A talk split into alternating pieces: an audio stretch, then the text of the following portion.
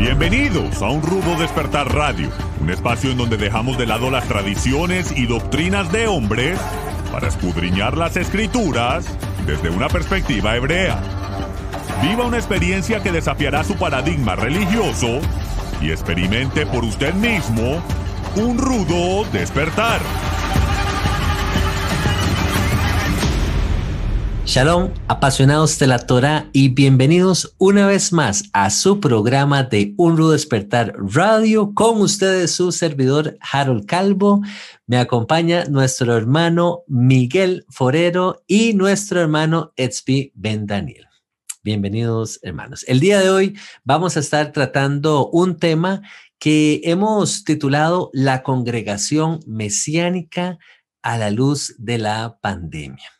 Así que vamos a estar viendo ciertos aspectos como cuál ha sido la respuesta de las congregaciones con respecto a la pandemia como tal. ¿Es correcto que los pastores ordenen o sugieran a los miembros de su congregación tomar una decisión con respecto a la parte de salud, como lo hemos tratado en otros programas, eh, llámesele el tema de la vacunación, llámesele el tema de la adquisición del famoso pase verde que ha estado aplicando en algunos países. Deben de someterse los pastores a las directrices de los gobiernos sin importar cuáles sean esas directrices, hasta dónde deberían de obedecer también, ¿verdad? Lo hemos hablado previamente. ¿Deberían las congregaciones facilitar sus instalaciones para todo este tema de vacunación masiva también, que es un tema que va de la mano con, con todo esto? ¿Cuál ha sido su experiencia? Ustedes que nos escuchan el día de hoy, hermano, nos gustaría escuchar sus opiniones, sus eh, anécdotas en sus propias congregaciones, en sus propias iglesias, cuál ha sido el manejo. Si por favor nos pueden hacer llegar sus comentarios, se los vamos a estar agradeciendo. Bienvenido hermano Miguel, bienvenido hermano Spain. Shalom, shalom. Qué bendición poder compartir con ustedes el día de hoy. Shalom, querido Harold y todos los que nos están escuchando. Y quiero enfatizar lo que tú dices porque yo también pensé lo mismo acerca de escuchar lo que otros tienen para decir, porque aquí no vamos a, decir desde un podio, así es como se debe hacer, esto es lo que es correcto, esto es lo que no está, es correcto. Para la mayoría de los que nos están escuchando y de las personas que viven en este mundo, experimentaron circunstancias de estas características por primera vez en su vida. No sabían cómo responder a tales cosas y es un desafío y yo no voy a pretender que yo estando en esa posición hubiese sabido qué hacer en el momento adecuado. Es algo que uno va aprendiendo día a día, pero por eso es también que es tan importante tener esa responsabilidad. Si estamos, si estamos en una posición de liderazgo, de escudriñar por nosotros mismos y poder tomar nuestras propias determinaciones teniendo discernimiento y otro tema importante es también que a veces se separa mucho lo que es la iglesia, las cosas que suceden en la congregación, leer la Biblia semana a semana, de los eventos que están sucediendo en la realidad alrededor nuestro. Y para muchísimos líderes, ellos no se quieren meter mucho en, entre comillas, política, porque eso dividiría a la congregación. Y estoy de acuerdo con eso. No es que nosotros tenemos que tomar un lado u otro, pero sí es necesario eh, poder analizar las cosas que están sucediendo a nuestro alrededor y los desafíos a los cuales nos enfrentamos día a día desde una perspectiva bíblica. No se puede separar las dos cosas, pues luego la gente no va, no va a encontrar suficiente eh, alimento en, esa congregación, porque es solamente algo muy superficial, que, no le da la respuesta para las cosas que necesita en el día a día. Eh, otro tema es, eh, hablaba de las dificultades psicológicas de los pastores, porque ahora tener que lidiar con eso, yo no me puedo imaginar ya yo tener que hacerlo con mi familia, ya es, pero una carga bastante difícil, eh, a diferencia de si uno estuviese solo y no tiene que cuidar de otros. Entonces, no me imagino el, el peso eh, en los líderes de una congregación, teniendo que enfrentarse con estas cosas semana a semana, muchísimas presiones sociales, eh, estatales, etcétera. Eh, entonces, también quiero poder eh, hablar de cuál es el rol del pastor en la sociedad. ¿okay? Y esto se relaciona a lo que decía de que no se puede separar la religión y la Biblia de lo que está sucediendo a nuestro alrededor. ¿Cuál es el rol del pastor socialmente? ¿okay? muchísimas iglesias tienen programas de ayuda a necesitados y hacen muchísimo eh, trabajo social. Entonces, ¿qué pasa con ese rol cuando nos piden que se suspenda todo eso? Entonces, tuvieron que tomar decisiones eh, a medida que esas cosas se iban desarrollando. Eh, ¿Cómo puede conciliar el pastor distintas opiniones dentro de una congregación? lo cual se relaciona también a cómo podemos conciliar distintas opiniones dentro de una familia. Porque esto es exactamente lo que decía Yeshua de eh, padres estarán contra los hijos y los hijos contra los padres. es exactamente copia, tal vez no dentro del núcleo familiar, a pesar de que muchas veces sí, el eh, eh, hombre y la mujer tienen desacuerdos, pero tal vez con los hermanos o los tíos y se dejan de, visitar, si uno dice, no puede venir a mi Navidad si no tiene la segunda dosis y cosas así, eh, o si, si no se pone una mascarilla. Entonces lo mismo sucede en la congregación y no puedo decir que yo tengo la respuesta, me gustaría escuchar de todos y yo puedo, podemos volver y dialogar y, les doy mi opinión, pero em, me parece bastante complicado poder estar en unidad. Si uno dice, no puedo ir ahí si no, no hay mascarilla mandatoria para todos y otra, la mitad del grupo dice, yo no voy a ir, a ir ahí si me obligan a ponerme una mascarilla. Entonces, ¿cómo se pueden conciliar estas dos cosas que son mutual, mutuamente exclusivas? ¿Okay? es un, eh, un gran desafío. Entonces, bueno, me gustaría saber qué, qué, piensa Miguel, pues sé que él también estuvo involucrado muchísimo en lo que es el liderazgo, congregación, etcétera. No creo que hubo ninguna pandemia durante el tiempo que estaba haciendo eso, pero tal vez tiene una mejor idea que yo. Eh, eh, hermano, rápidamente, y por no mencionar el tema de la, tema de la vacunación, ¿verdad? Tampoco, ¿ah? Estamos o no estamos, podemos ir o no podemos ir a la congregación, ¿verdad? Entonces, hermano Miguel, bienvenido. Gracias. Un saludo para todos. Y sí, eh, escuchando todo esto, trato de pensar cuál es el, la base o el comienzo de todo, ¿no? O cuál debiera ser el inicio de, la, de una postura, eh, digámoslo hasta cierto punto, lo más correcta posible a la luz de la escritura. Eh, yo les he compartido que por muchísimos años, más de 40 años, estuve al frente de un ministerio en una iglesia en diferentes iglesias haciendo misiones, todo esto, y tuve la oportunidad de ver el desarrollo de, los, de las estructuras de poder dentro de las iglesias, dentro de las asociaciones.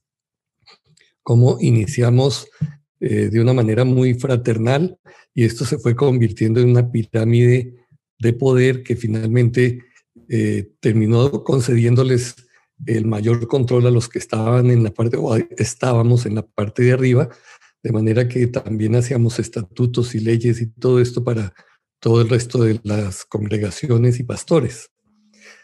Entonces, mm, como bien dice Svi, nunca enfrentamos este tipo de cosas. Eh, solamente tuvimos algo así como un cambio de política en el país nuestro y eso determinó el que dejáramos de ser simplemente unos grupos fraternales y teníamos que ahora convertirnos en unas instituciones con personería jurídica de acuerdo a unos parámetros de la ley y, nos tocó hacer eso. A mí me tocó hacer los estatutos de la organización nuestra y de otras, en fin. Y entonces sufrí esa metamorfosis, llamémoslo así. Ahora, eh, cuando yo miro todo esto y, claro, pensando en como dice, vi que hubiéramos hecho nosotros, eh, entiendo que algunos optaron por ceñirse simplemente a, las, a los parámetros del gobierno y supe de compañeros nuestros que estuvieron en el plan de, de no dejar entrar a nadie a menos que presentaran el pase verde. Obviamente yo no estoy de acuerdo con eso. Eh, pero así sucedió. Y pienso, si nosotros fuésemos a lo que dice la escritura en la esencia, hubiéramos podido mantener quizás otro parámetro. Eh, recuerdo cuando eh, la madre de los hijos de Zebedo fue a hablar con Yeshua para decirle que los pusiera en posiciones de poder cuando tengas el reino. Y Yeshua le dijo, no, eso no es asunto mío, los llamó en torno a sí y les dijo, sabéis que los gobernantes de los gentiles se enseñorean de ellos y que los grandes ejercen autoridad sobre ellos. No ha de ser así entre vosotros, sino que el que quiera ser entre vosotros grande será vuestro servidor, y el que entre vosotros quiera ser el primero será vuestro siervo. Así como el Hijo del Hombre no vino para ser servido, sino para servir y dar su vida en rescate por muchos. Ese, ese punto de vista nosotros lo perdimos en algún momento.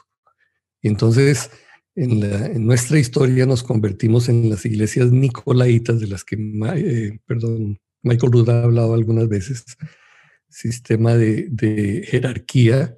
Y, y cuando entra uno en ese negocio, en ese rol, en ese asunto de las jerarquías y del poder, se olvida de esto de que la posición de poder, de liderazgo es para servicio.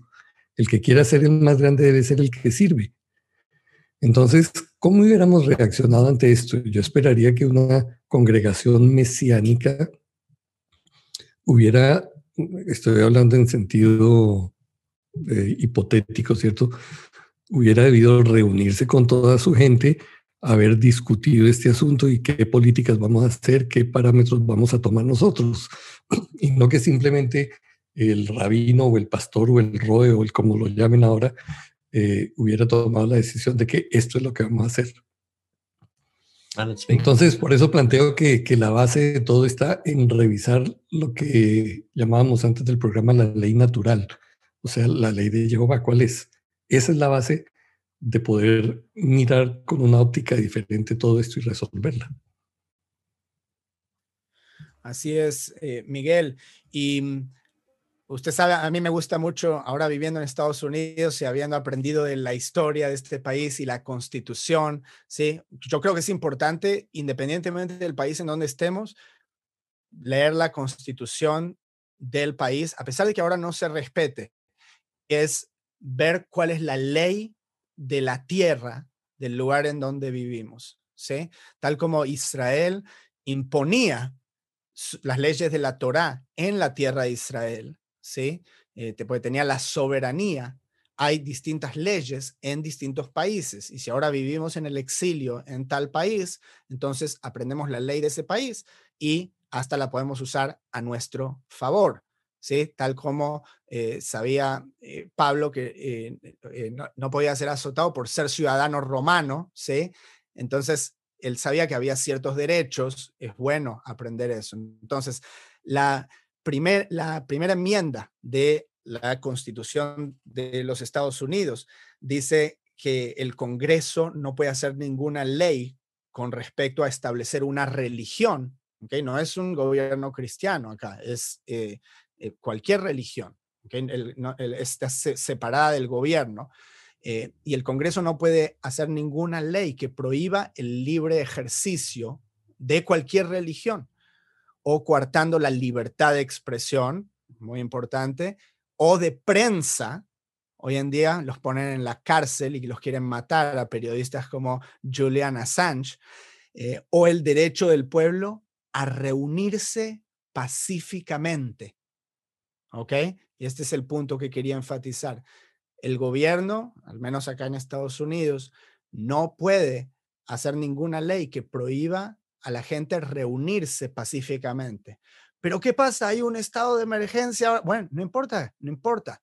No, no hay ninguna eh, contingencia aquí, ninguna condición para tener estos derechos. Que uno puede reunirse con otra gente sin pedirle permiso al gobierno.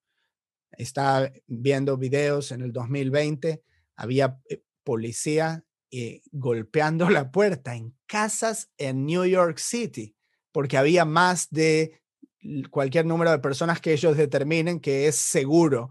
Okay, si hay una persona más, entonces es eh, un, daño a la salud pública. Y, y me acuerdo un video específicamente que fueron en una casa de judíos religiosos a sacarlos, porque necesitas un minyan para orar, 10 judíos, pero eso era demasiado para el gobierno. Una amenaza, una amenaza. Entonces, te está diciendo tu libertad religiosa, lo cual aquí decía en la primera enmienda, que ellos no pueden coartar la libertad religiosa, el ejercicio de esa libertad. No importa si tu religión es el satanismo, ¿ok? Obviamente, si estás haciendo un daño a otra persona, eso sí va en contra de la ley, ¿sí? No, no puedes sacrificar a un bebé hoy en, hoy en día si eso es parte de tu religión, obviamente, pero puedes practicar cualquier religión, acá hay libertad de culto, ¿ok? Eh, y puedes reunirte. Entonces, eh, estuvo dividido aquí porque muchos pastores, al menos en Estados Unidos, eh, ya van más con el mainstream y lo que sea que digan ahora en las noticias. Los medios. Pero dependiendo del estado, y, hay en todos los estados así, hay algunos que son más eh, tradicionalistas y dijeron, no, no voy a cerrar la, iglesia y se terminaron metiendo en problemas. Tengo un artículo aquí de ABC News que dice, da un ejemplo de dos pastores distintos y quiero mostrarte también cómo lo presentan y, mucha gente se va a identificar porque probablemente sea muy parecido en sus países. Es como manipulan el mensaje a través de los medios masivos de comunicación, que sabemos que eh, son, eh, que sirven a los mismos intereses corporativos, aunque transnacionales. Dice, no todas las casas de culto se inclinan por las pautas gubernamentales diseñadas para ayudar a extinguir el virus. Eh, Rodney Howard, un pastor cristiano carismático con sede en Florida, que oró por Trump en la oficina oval en 2017. ¿Ves cómo te ponen eso ahí como entre paréntesis? Pero ya como ellos te dijeron que Trump es una basura fascista y ahora te dicen ese pastor oró por Trump, como para que tengas una percepción. Preparan tu mente. exacto. prometió no detener los servicios y alentó a los fieles a darse la mano, a pesar de que los expertos identificaron ese comportamiento como una forma fácil de propagar el virus. Luego hay otro ejemplo que dice en Luisiana, el pastor Tony Spell fue advertido por la policía el martes después de realizar un servicio que atrajo a cientos de personas e incumplió la prohibición estatal de reuniones masivas. Spell, quien ha afirmado que sus servicios también curan el cáncer y el HIV, ¿Ve cómo te pone? Eh, me, gustaría ver en contexto cómo sucedió eso. Entonces, eh, puede ser que haya habido un caso que, sí, yo creo en el poder de oración. No puede ser que hayan orado y que realmente haya habido una sanación. Claro, no tengo ningún problema con eso, pero cómo te lo presentan, parece que solo entras en el servicio y ya te curaste, ¿sí? Eh, y él dijo que no permitiría que ninguna ley dictatorial detuviera la adoración. Y todo esto que estoy hablando es en el 2020, ¿ok? Ah, todo esto empezó a mediados de marzo. Estos problemas empiezan a surgir ya en abril o mayo, ¿ok? Para que la gente compare en sus propios países, yo me imagino a veces es muchísimo más restrictivo y la gente realmente se acopla a eso y dice, ah, bueno, me dicen que lo cierre por dos años, ok, no hay problema. Eh, entonces acá estuvo bastante eh, peleada la cosa. Y, dice luego el artículo, pero la opinión minoritaria de los líderes religiosos que se irritan por suspender los servicios en persona mientras las infecciones por coronavirus aumentan en todo el país es motivo de preocupación. que diferentes iglesias han permanecido abiertas por diferentes razones. Todas ellas deben suspender los eventos en persona si aman a su prójimo, dijo un sacerdote episcopal. Entonces ahí te tratan de presentar también, está todo ese lado de los religiosos que dijeron, ¿sabes qué? Si amas a tu prójimo, entonces no querés contagiarlo y sabes que su abuela se puede morir porque estaba comprometida inmunológicamente. Pero yo lo que le diría es, ok, vos estás en una posición de liderazgo, esta es la evidencia. El COVID tiene tal efecto de fatalidad, tal eh, porcentaje de fatalidad, es tan peligroso. ¿okay? Así es como podés proteger o em, darle fuerza a tu sistema inmunológico, tomando estas vitaminas y suplementos. Este es el protocolo del doctor Zelenko. ¿okay? Estos son testimonios de doctores. Entonces, vos necesitas tener ese nivel de eh, información porque estás en una posición de autoridad. No puedes decir, esto es lo que dice doctor Fauci en CNN, entonces nuestra iglesia de 300 personas va a ir de acuerdo a eso que dijo un doctor en Washington, D.C. ¿Entendés? ¿Por qué me va a influir a mí que vivo en un lugar totalmente distinto, en una zona rural, entonces, con, eh, tengo eh, un sistema inmunológico distinto o puedo aseverar mi propio nivel de riesgo al cual me quiero exponer. ¿Se entiende? Eh, sabemos que hay que proteger al porcentaje vulnerable de la población. Ya se sabía en abril del 2020, ¿sí? que son los que tienen más de 70, 80 años. Ok, entonces, manda gente de la iglesia a estar con, esa gente y a enseñarles cómo usar eh, el Zoom o el Facebook Live. Entonces, y ellos se quedan en su casa.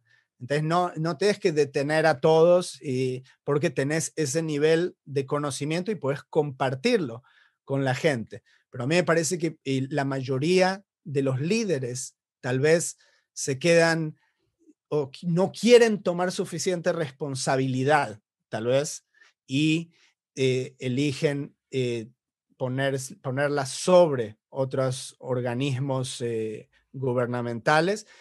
Otros simplemente son ignorantes y otros también puede ser en ciertos países que iglesias estén comprometidas de manera legal o que si una iglesia recibe una exención de impuestos, ¿ok? Que el gobierno te está dando y vos tenés ese contrato con el gobierno, vos registraste tu organización, entonces, ¿cómo quedaría que estés hablando en contra del gobierno, ¿ok? Que esté en contra de las medidas que ellos te están diciendo que son las que hay que tomar. ¿Se entiende? Entonces está también ese dilema. Y también, hermano y tal vez me, gustaría eh, eh, pues consultarle al hermano Miguel, por su amplia experiencia también en el ministerio, está la otra cara de la moneda. Eh, conozco de casos y no, no estoy juzgando ni estoy señalando ninguna iglesia en particular. Simplemente a medida que íbamos eh, tal vez estudiando acerca de este tema, me encontré con ciertos artículos de ciertas denominaciones que se dieron tal vez el lujo de decir, bueno, vamos a cerrar los, los templos, las iglesias, este, mm, ya no vamos a, reunirnos más de manera presencial. Esto eh, porque tal vez no les hace diferencia en el tema de las finanzas. Aquí, y aquí es donde tal vez le, le, consulta al hermano Miguel su, su opinión, porque Conozco de casos de iglesias donde son muy organizados, eh, denominaciones como lo son el caso de los, em, eh, eh, los mormones, ¿ok? los testigos de Jehová también, donde los miembros están directamente ligados a, a su núcleo de iglesia y tienen una participación económica mes a mes donde hay un compromiso y entonces, de, por supuesto, la iglesia no, no, no sufre esa eh, eh, alteración, ¿verdad? En, sus, en sus finanzas.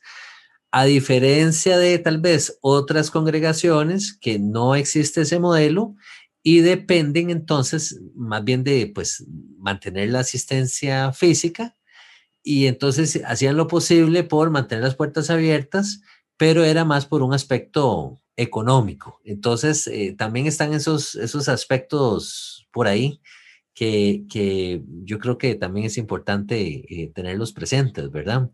Eh, que no necesariamente era un tema de que si estaban o no estaban de acuerdo con el gobierno, sino que era un tema, ya, ya es un tema interno a nivel de, de iglesias. A como conozco otras congregaciones que eh, lamentablemente tuvieron que cerrar y se vieron afectadas y más bien hasta perdieron eh, sus, sus, locales porque eran tal vez congregaciones más pequeñas, tenían un, un, un lugar pequeño relativamente donde lo sostenían todos los hermanos pasaron las regulaciones del gobierno, tuvieron que, dejar de asistir y ya, ya más bien este, la, la asistencia ya ni, ni siquiera virtual eh, daba para sostener el, el, tener este, este lugar abierto, ¿verdad? Hablando con, con varios amigos y conocidos, escuché que todo este asunto de la pandemia eh, ha sido una excusa más bien para que personas eh, de, dejen de congregarse, ¿verdad? Y, y, le den la espalda a Dios, eh, donde ya ellos tal vez dicen, bueno, ya no tengo que asistir y entonces, bueno, ni modo. Su agenda va cambiando y ya sus intereses son otros y, van surgiendo excusas y es que el gobierno no nos permite congregarnos y, y bueno, fue una razón para alejarse más bien de la justicia, de la rectitud y más bien reniegan contra Dios, ¿verdad? Algunos de estos. Entonces, yo creo que vemos un poco de todo eh, eh, en esto, hermano Tzvi y hermano Miguel, no sé, tal vez eh, contactos suyos allá, incluso en Colombia, cómo, cómo también lo han, cómo lo, cómo lo han manejado eh, con el tema de las congregaciones, eh, el tema de cerrar y tener que alinearse, como dice el hermano Tzvi, a las directrices de gobierno, porque tal vez hay un compromiso directo con los gobiernos y, y lo que diga el gobierno, lo que digan las autoridades, de ni modo, vamos a tener que sujetarnos a eso y, y, de, lo sentimos mucho, pero aquí cerramos la iglesia y listo, ¿verdad? La congregación, ya no, no, ya no nos vemos más, ni, ni siquiera de manera virtual, ¿verdad? Ya esto ya lo perdimos.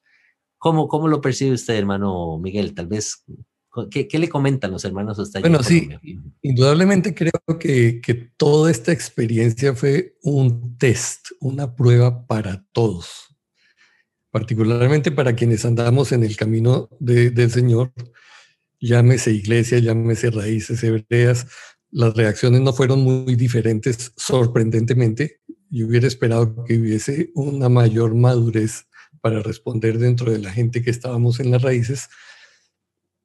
Pero la realidad fue que las reacciones fueron muy parejas. Y sí, con, las, con muchas personas que estuve en contacto, eh, me enteré de esos temores que tú expresas, ¿no? Uy, pero es que ahora no podemos colectar el dinero.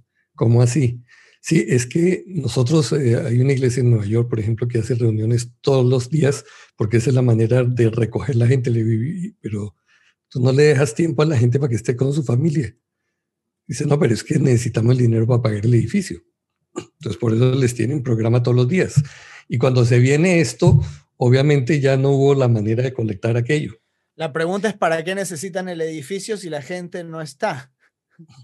Claro, pero, pero es un asunto de, de, de imagen, ¿cierto? Tú sabes que aquí si una, una congregación tiene un edificio y tiene grandes eh, proyectores y tiene equipos de música y tiene todo eso, entonces es una, es una iglesia que tiene renombre, que es reconocida.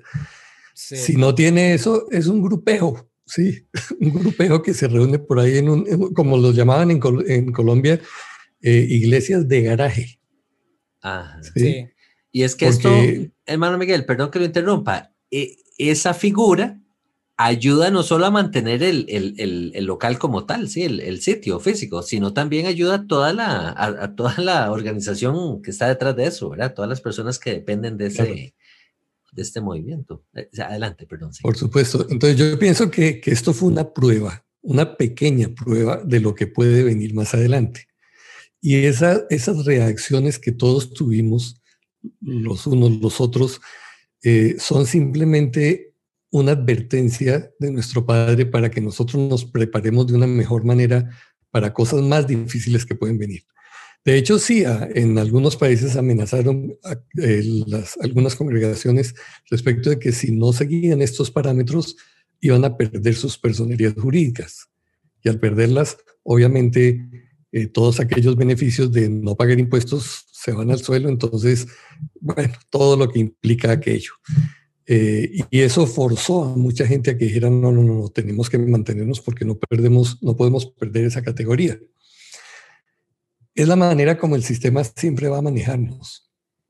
Nosotros tendremos que optar por o aprender a, responder ante este tipo de cosas teniendo presente que lo, primordial es lo que nuestro Padre dice, lo que dice la Escritura y, eh, como bien decías, no, no simplemente guiarnos por la retórica de los medios de comunicación, de las retóricas oficiales, porque a estas alturas, mire, a estas alturas ya sabemos que mucho de eso fue una farsa.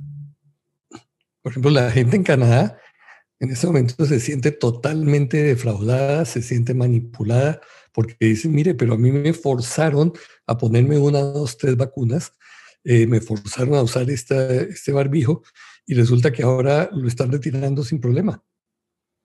Entonces, ¿qué fue lo que pasó? ¿No era necesario? Pero mucha gente está despertando ahorita la realidad de que no era un procedimiento adecuado, no eran procedimientos adecuados. Sin embargo, se impusieron y los líderes religiosos estuvieron muchos de ellos conformes con eso. incluso por ahí vi un, un video del, del, Papa católico, pues del Papa Francisco, diciéndole a la gente, mire, es un acto de amor al prójimo el que usted se vacune, usted tiene que hacerlo.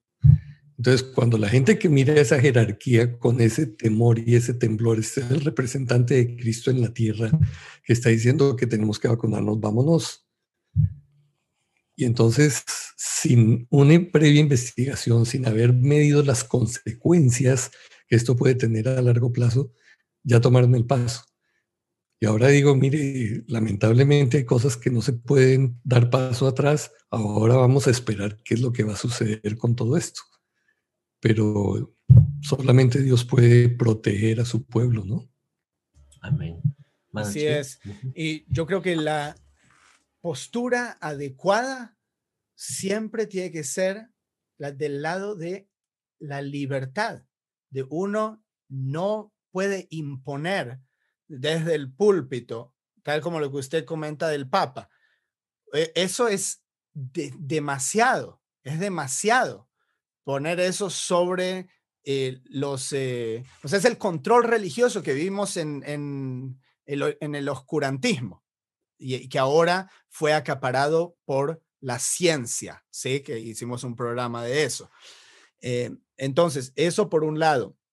Luego, entonces, digo, ¿cuál, sería la postura libertaria? Se puede decir, es el, el servicio, el culto continúa, ¿sí? Normalmente, porque estudié como líder de la congregación que no hay un riesgo tan grande de este virus en particular. Entonces, el que tiene miedo, que se quede en la casa, el que quiere que venga, el que quiere que use la mascarilla, el que no, que no. El que se quiere vacunar, que se vacune, el que no se quiere vacunar, que no se vacune. Pero en mi posición de responsabilidad sobre el rebaño, si tengo conocimiento de que puede ser peligroso, que hay efectos adversos de la vacuna, le voy a decir a la congregación, ¿sí? A oídos de todos, por, por eh, Facebook Live, por eh, los que vengan ahí, hay que decirle a todos cuál es el peligro. Si vemos que la sociedad está descendiendo en la dirección de un sistema totalitario, vamos a decir eso en voz alta, porque eso está relacionado con las escrituras. está relacionado con la historia bíblica, está relacionado con el Apocalipsis, ¿sí? está relacionado con tantas cosas a lo, largo de, la historia, que ahora no vivimos fuera de la historia, vivimos dentro de la historia. Estos son ciclos que se repiten a través de los años. Entonces, el, el artículo de ABC News dice, eh, es posible que las leyes constitucionales brinden escasa protección a cualquier lugar de culto que desafíe las medidas gubernamentales de emergencia para limitar las reuniones durante la lucha contra la pandemia. Así es como lo enmarcan, ¿sí? Que no tenemos esos derechos. Tantos pastores en distintos estados decidieron simplemente demandar al gobierno. Eso es lo que haces. Si el eh, líder de un estado o de una provincia está yendo en contra de tus derechos constitucionales, entonces, porque vos sos un ciudadano que tiene entendimiento de tus derechos cívicos, vas a ir y demandar a esa persona. No importa si es el gobernador de California, ¿ok? Uno de los estados más restrictivos en Estados Unidos. Y yo le decía, para que comparen, eh, mi hermano y mi mamá estaban en Argentina y lo que me contaban que sucedía ahí, yo les decía, esto ya lo hizo Newsom hace dos semanas en California. Entonces yo ya les decía, entonces esto es lo que viene ahí, sí, después de dos semanas, exactamente eso. Digo, casi al unísono, estando en lugares tan diferentes, pero con la misma ideología. Entonces, eh, él dijo, bueno, que todos se queden en la casa, eso sí, ya, eso es eh, norma, pero eh, por haber limitado los servicios religiosos, él fue demandado por un par de iglesias, que les cuento, llegó a la Corte Suprema, un artículo acá del 26 de mayo, Newsom fue ordenado a pagar 1.35 millones por esa demanda de la iglesia y, fue la mayoría de ese dinero en eh, costos eh, de abogados. Tengo otro artículo del 3 de junio. California pagará honorarios legales de iglesias de 2 millones por cierre de COVID. ¿Ok? Entonces, ¿cómo esos líderes que tuvieron conocimiento de cómo operar y cuáles eran sus derechos, terminaron siendo vindicados en la historia, ¿sí? Y así es como va a quedar luego por años por venir. Pero aquellos que se sometieron a todas estas cosas, entonces ya ese también es un precedente. Ya la próxima vez, por cualquier cosa que sea un estado de emergencia y le dicen, haga tal cosa, hace tal cosa, no haga tal cosa, no hace tal cosa. Y le dice a otros, ¿entiende? Le enseña a otros a no hacer. Eso me remito, o estoy tratando de dar la imagen de eh, Mateo 5, ¿ok? Aquel quien es pequeño en el reino de los cielos, quien no hace y le enseña a otros a no hacer, ¿ok? Eh, eh, obviamente estoy extrapolando, pero em, es, esa es como lo veo. Qué interesante, hermano. Es, estoy como transportándome al, al, al tiempo del primer siglo, con, esta situación que estamos viviendo en este momento y traten de entenderme la idea. Por ejemplo, eh, en el primer siglo, el libro de los Hechos se nos habla de que hubo una disputa con el tema de la, de la circuncisión, ¿sí? Hubo ahí un problemita. Entonces, ¿quiénes podían llegar a la sinagoga y quiénes no, verdad? Entonces, ahora es, eh, eh, ¿usted está circuncidado? No, pero está vacunado, sí. Ah, bueno, entonces puede, usted sí puede entrar. ¿Me entiendes? Eh, vemos como, como, como un conflicto eh, bastante, bastante delicado, como decías tú. el que no esté vacunado no entrará en el reino de los cielos. bueno, hasta ese nivel, ¿verdad? Hasta ese nivel. A como he escuchado. Muestra, el QR code, muestra el, muestra el QR code. A como he escuchado la otra parte, eh, donde, donde me han compartido, me, me, han hecho la consulta incluso, me dicen, mira, este tema de la vacuna me da tanto temor de que si yo me pongo la vacuna, entonces me, e, esa es la marca a la vez y entonces ya voy a estar condenado de por vida, ¿verdad? Entonces ya mi, mi salvación la perdí por el tema de la vacuna. ¿verdad? Es otro sector de gente que tiene esa preocupación y se va más bien al otro extremo. Entonces, y Harold, yo soy, soy, soy así de radical. Si te dice el libro Apocalipsis, sin la marca de la bestia no podrás comprar ni vender. Y luego te dice el gobierno, sin la vacuna no podrás comprar ni vender. Ok, la vacuna es la marca de la bestia en ese sentido.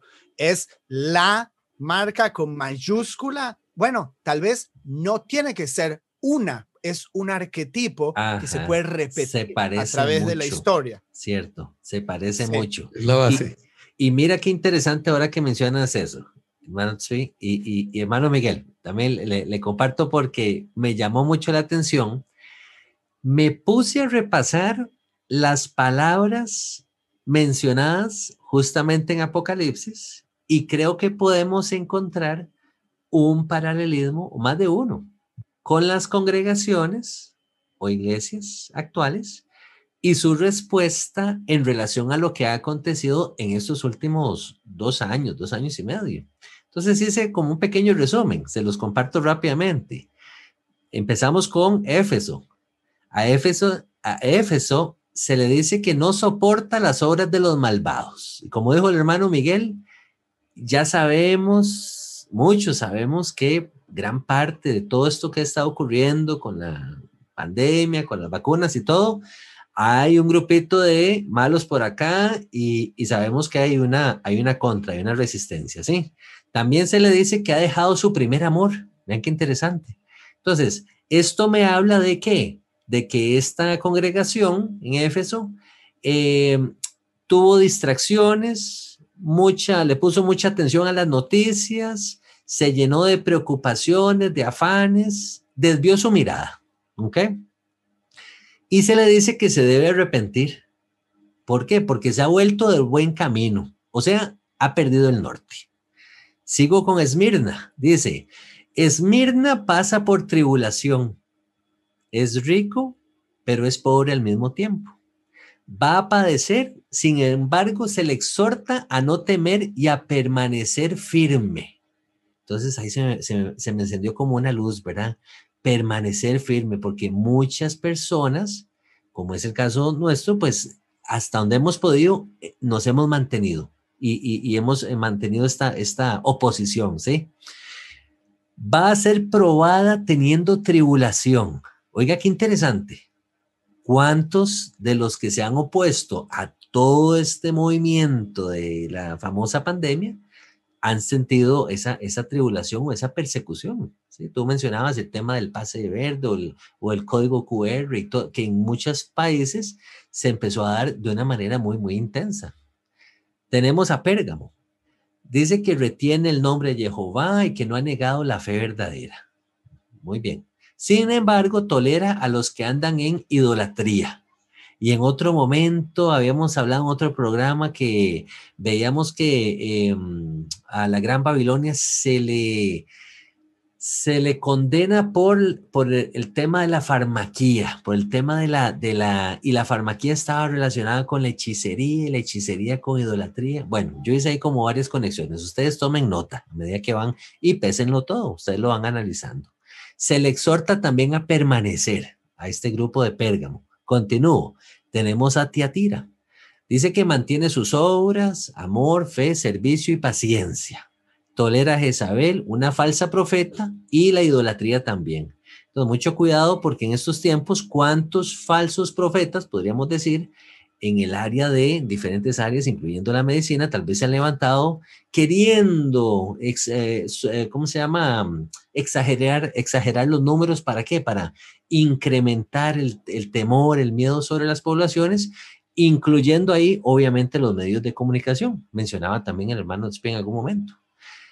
Se le hace un llamado a permanecer fiel y a guardar las buenas obras hasta el fin a, a este grupo de Tiatira.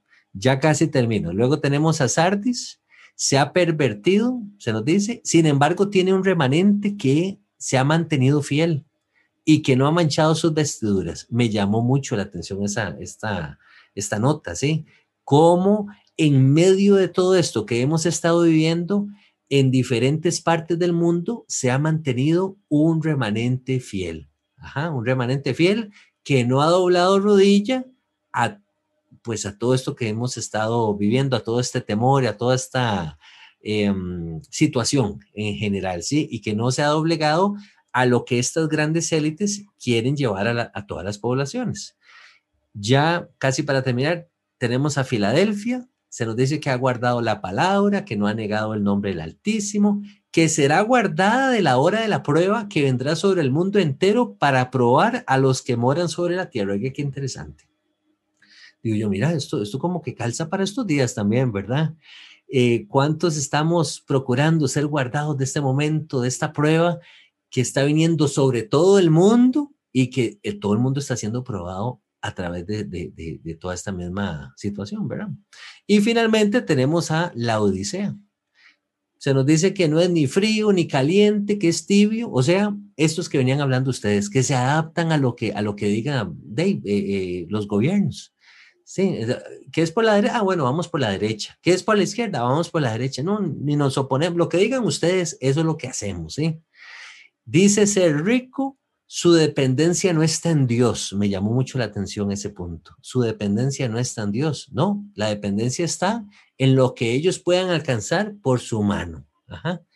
Y luego, eh, el mismo Apocalipsis la describe como miserable, pobre, ciega y que está desnuda. Está desnuda, ¿verdad? O sea, esta de la Odisea, no queremos estar en ese grupo, hermanos. Entonces, no sé qué les parece el, análisis, hermano Miguel. ¿Usted quería agregar algo más?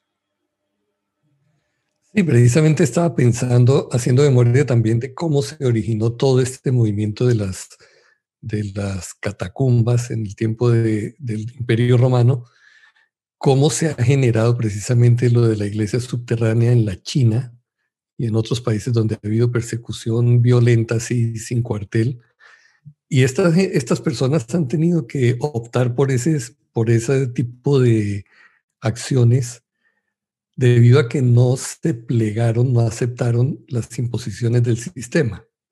Y obviamente eso es terriblemente incómodo. Yo estoy visitando las catacumbas allá en, en Roma y, aparte de que eso es asombroso, el, el, trabajo como tal que hicieron al hacer esas excavaciones y todo, pues no deja de ser eh, intimidante el que uno se tuviera que enfrentar a ese tipo de cosas. Y uno se pregunta, bueno, ¿sería yo capaz de hacer esto si hoy en día hubiese una presión tal? Es decir, en otras palabras, nosotros vivimos tan cómodos y somos una sociedad, esta sociedad es tan vulnerable, tan frágil, no sabemos depender de la naturaleza, Mm, todo lo tenemos a la vuelta de mover un, interruptor y tenemos energía, tenemos calefacción, tenemos aire acondicionado o la comida está a la vuelta del, de la esquina en el supermercado. Todo es muy sencillo y eso nos ha hecho muy débiles. El famoso adagio que tiene vi que de pronto lo repite ahora, el de los hombres fuertes, hombres débiles, etc. Entonces, en ese momento, en esta condición que estamos, cualquier amenaza nos hace rendir todos nuestros derechos. Y es lo que es, ha sido la música, ¿no? Vendemos nuestra libertad a cambio de un poco de, de salud. Seguimos vendiendo la libertad a cambio de un poco de seguridad. Seguimos vendiendo la libertad a, a cambio de un poco de comida, de dinero. Y terminamos esclavos de un sistema que finalmente va a hacer con nosotros lo que quiera. Ahora, ¿cuántos seremos lo suficientemente fuertes, decididos para hacer un cambio y decir, hombre, yo no, me voy a una catacumba, me voy a una cueva, me voy al monte, me voy a otra parte? Y me va a tocar difícil, la transición va a ser terrible, tengo que educar a mis hijos de otra manera, tengo que salirme del sistema como tal. Bueno, de hecho hay gente que lo está haciendo. Porque si usted no está de acuerdo con todo esto, oiga, el derecho es una ruta alterna pero una ruta alterna que realmente sea una respuesta y no simplemente quiero ser rebelde porque sí, no. Hay que resolver las cosas de una manera mucho más concreta. Completamente de acuerdo. hermano Miguel. Y fíjese que yo creo que hay gente que está siendo valiente, que está resistiendo eh, todo este tiempo de, prueba, eh, sin incluso tener que huir a las catacumbas o a las cuevas o, a lugares, eh, ¿verdad? Este, tal vez lejanos de, las grandes poblaciones, simplemente por el hecho de tomar una actitud positiva, que aquí, aquí es donde yo quiero rescatar esas congregaciones que a pesar de las prohibiciones por las, eh, por las que han tenido que pasar, eh, cerrar sus, lugares de estudio, eh, sus iglesias, sus congregaciones, etcétera, decidieron continuar, y esto lo mencionaba el hermano Tzpi también, de una manera virtual. Yo, yo tengo que destacar eso. yo conozco hermanos que se pusieron las, decimos aquí, las pilas, las baterías y dijeron, no, Aquí vamos a continuar compartiendo el mensaje, vamos a continuar llevando una palabra de amor, de esperanza. Eh, hicieron uso de las herramientas eh, virtuales eh, con el famoso Zoom o con el famoso Facebook Live y tal vez el, hermano pastor, el hermano el maestro, el, el Moré, empezaron a compartir de manera virtual desde sus hogares y también conversando con mi esposa, me decía ella que eh, algo que ella rescata de toda esta problemática a nivel de congregaciones es que esto nos ayudó a regresar a casa, a retomar nuevamente nuestro rol de sacerdotes con nuestras mismas familias, eh, principalmente con nuestros hijos, porque ¿A cuánto no nos pasó que tal vez estábamos, entramos en esa zona de confort que nos decía usted, hermano Miguel, esa, esa comodidad donde vamos y compartimos el Shabbat con el grupo de, hermanos y entonces compartimos la lectura de la Parashá y leemos la Torah un ratito y a nuestros hijos incluso ya hay un, un, un maestro, una maestra que se encarga de ellos y ya tenemos como esa cuota semanal y ya cumplimos con el Señor, entonces ya no, no hay ningún problema, estamos, estamos de lo más bien, ¿verdad?